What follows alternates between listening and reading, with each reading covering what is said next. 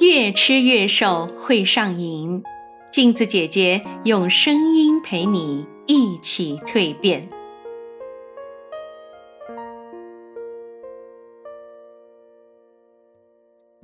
各位听众朋友们，大家好，我是陪你越吃越瘦的镜子姐姐。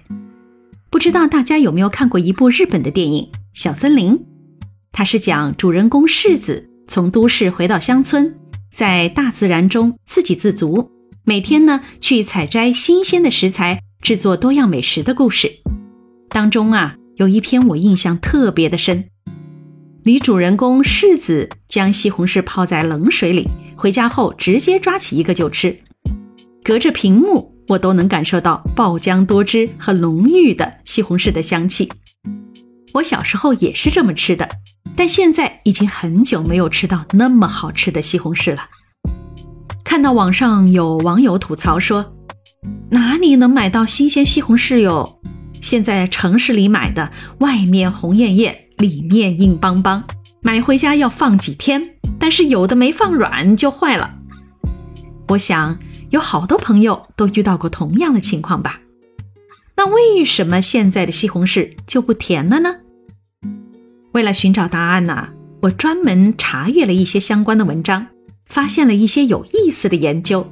今天呢，就来跟大家好好的分享一下。有研究报道啊，现在的西红柿甜味指数是二点七七，而三十年前是三点二四，损失了近百分之十五。但是它的硬的程度呢，却从六点八六上升到十二点一。所以，我们现在吃的西红柿不仅硬邦邦，而且口感也没有原来的好。那这些变化是怎么发生的呢？当我们走进菜场和超市的时候，你会选择长得好看的、周身通红的西红柿，还是有开裂和磕碰痕迹的那些呢？答案是显而易见的。农民伯伯可以种出好吃的西红柿。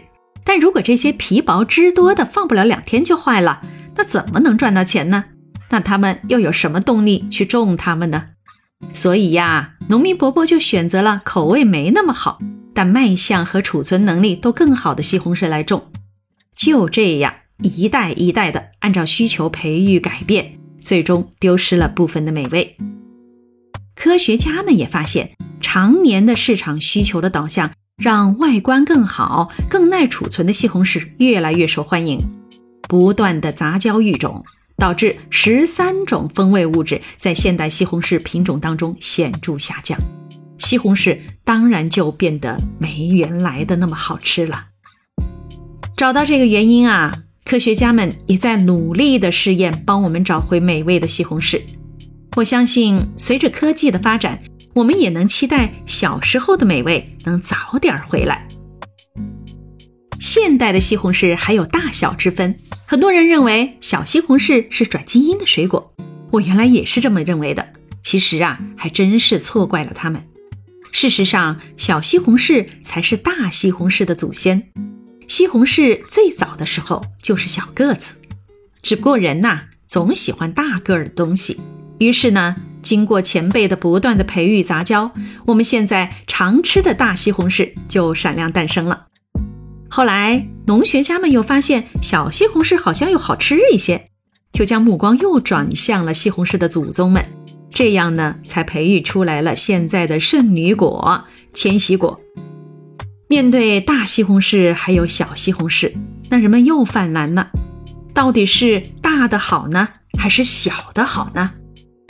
其实啊，大小西红柿都含有胡萝卜素、维生素 C、钾和叶酸，但小西红柿的含量呢比大的略胜一筹，所以在补充维生素的方面，小西红柿更好一些。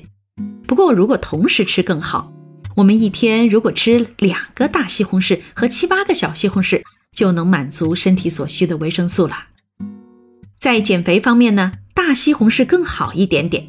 因为大的热量略低于小西红柿，其他的营养方面呢，小西红柿还都含有番茄红素，是抗氧化活性最强的成分，能抑制心脑血管疾病，还抗衰老。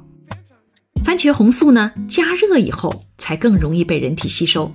所以最聪明的吃法是熟吃大西红柿，增强抗氧化；生吃小西红柿，补充维生素。大小西红柿各有各的好处，喜欢吃哪种就吃哪种。